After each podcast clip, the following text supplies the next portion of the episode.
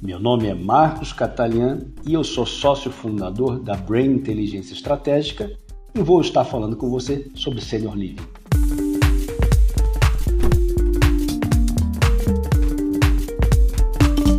Você tem noção do tamanho do mercado de Senior Living?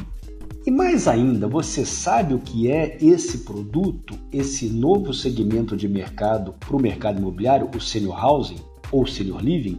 Bom, nós estamos falando aí de apartamentos, casas, condomínios voltados à terceira idade, grosso modo. Pessoas em geral acima de 60 ou 65 anos que buscam uma nova habitação, uma nova moradia. Esse é um mercado que nos Estados Unidos hoje tem mais de 25 mil comunidades, administrando em volume muito elevado de leitos e movimentando mais de 470 bilhões de dólares por ano, com uma taxa de ocupação ao redor de 90%. No Brasil, o percentual de envelhecimento da população, o percentual de pessoas com mais de 65 anos, vem crescendo a taxas muito elevadas. O Brasil já não é mais um país jovem e essa mesma tendência que nós encontramos seja nos Estados Unidos ou em outros países, nós veremos aqui no Brasil. Por exemplo, a partir de 2045 já há uma previsão de ter mais pessoas morrendo do que nascendo, ou seja, de fato a população vai envelhecendo a uma taxa elevada.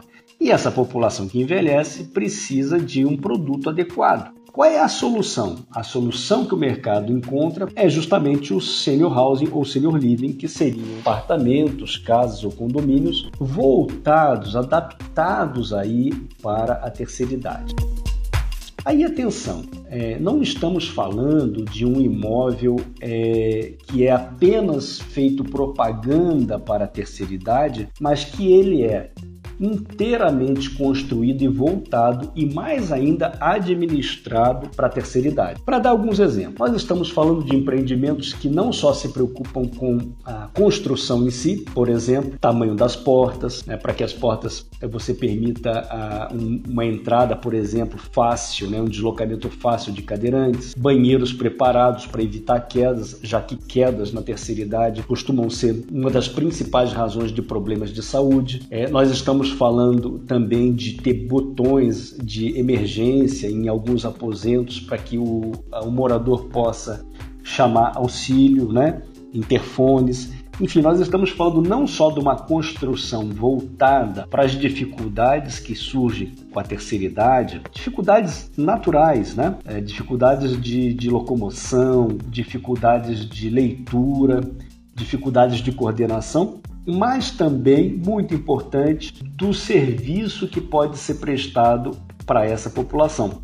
E é por isso que no mercado americano a, o grosso do, do, dinheiro fica para o prestador de serviço, ou seja, para as empresas que operam as comunidades, assim conhecida como comunidades, ou seja, verdadeiros ambientes de moradia e compartilhamento.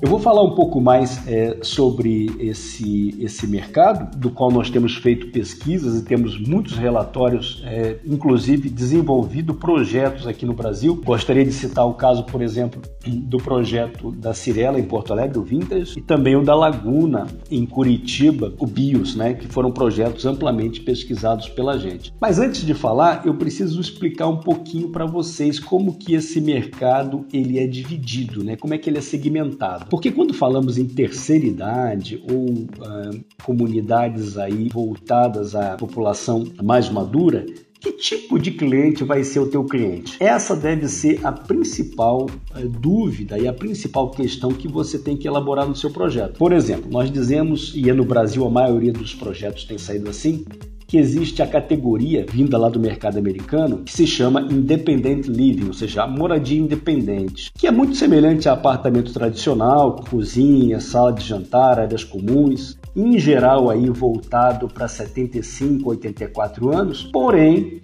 com uma parte já importante de serviços, né? Por exemplo, atividades sociais, serviço de limpeza, lavanderia, transporte, refeições, que podem ser contratadas em sistema pay-per-use e eventualmente até aí algum início de um auxílio maior que pode ser prestado. Então são apartamentos tradicionais apenas adaptados, né, para a terceira idade. Então tem toda uma arquitetura de interior. Vou dar um exemplo. Não se pode pensar, por exemplo, um fogão a gás. Tem que se pensar em que a cozinha tem que ser um, um sistema de indução elétrica, né?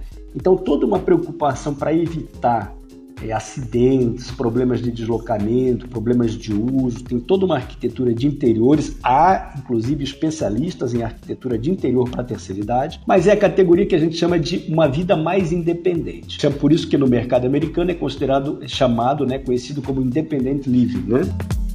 Aí nós temos a segunda categoria que é o assisted, ou a categoria de assistência, assisted living, né? em que a maioria dos apartamentos já não tem, por exemplo, cozinha completa, é mais aí alguma coisa como um frigobar ou micro-ondas, né? É, e a, o percentual de serviço já é muito maior. Você já tem, já pode contratar assistência, por exemplo, de enfermagem, assistência de administração de medicamentos, assistência até para banho, enfim. Então seriam aqueles idosos que já estão exigindo ou precisando de um grau de cuidados um pouco maiores. Né? Finalmente, no mercado americano, isso é dividido em categorias como é, o que eles chamam de memory care ou nursery care, que são categorias, obviamente, que já exigem aí um, todo um cuidado de enfermagem maior.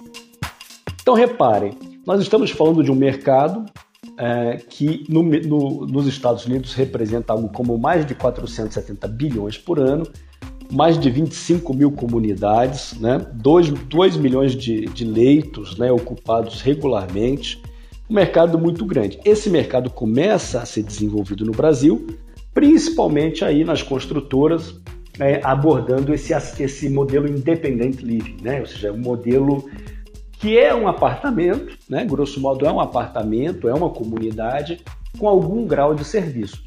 Por isso que tem sido muito importante as empresas saírem, né, as empresas que vão entrar nesse, nesse setor, elas saírem daquela, daquela conceituação de construção apenas e passarem a ofertar serviço. Como a maioria das empresas não tem um braço de serviço, aí entram os operadores de serviço. Existem alguns operadores especializados no Brasil que vão justamente fazer essa assistência. Muito comum também esses projetos já nascerem ancorados, por exemplo, com um centro hospitalar, uma área médica, um medical center, algo do tipo, porque obviamente aí você tem uma sinergia, né? Então repare reparem, a questão médica, a questão de assistência é muito mais pela proximidade, pela rapidez, pela facilidade, pelo acesso. O mais importante é a ideia de comunidade, é a ideia de estar próximo do morador, é a ideia dele poder, por exemplo, ter restaurantes, fazer refeições, ter limpeza, ter apoio, ter auxílio, ter um concierge. Nesse sentido, a gestão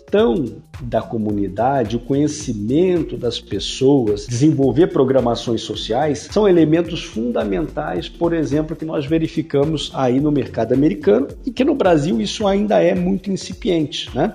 No Brasil, esse ainda é um mercado muito associado a casas de, de repouso, a lares para idosos, que obviamente aí oferecem apenas muito mais aí um, um, um quase um, uma assistência confinada né, da, da, do morador, né, não uma assistência independente. Né?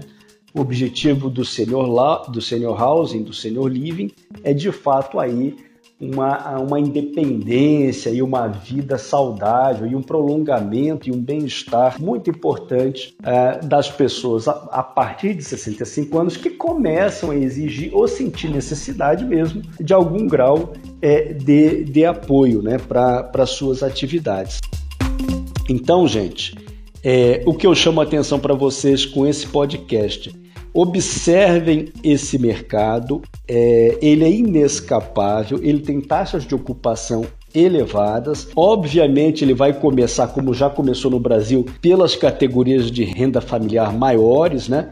E aí nós estamos falando dois compradores potenciais, tanto os investidores quanto as famílias que compram para um, um parente, né?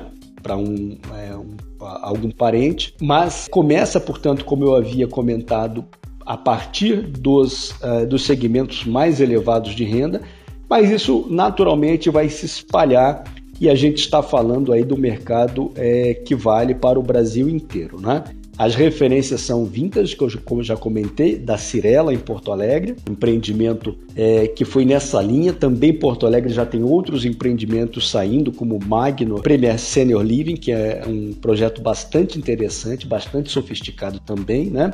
A maioria são apartamentos de um ou dois dormitórios. Em geral, aí nós estamos falando alguma coisa ao redor de 40 a 80 metros, tem sido a metragem média desenvolvida no Brasil a maioria vendendo para investidores, alguns já vendendo também para as famílias, que, portanto, têm aí uma dupla finalidade, né? tanto fazer o investimento quanto a garantia de um espaço. O BIOS da Laguna, um projeto bastante interessante que conta com centro médico, área de varejo, ou seja, essa tendência de multiuso é muito forte. É, e você tem, claro, todos os, os serviços substitutos que vale a pena conhecer, principalmente aí a gente pode pegar uma amostra importante de São Paulo, os residenciais Cora, né?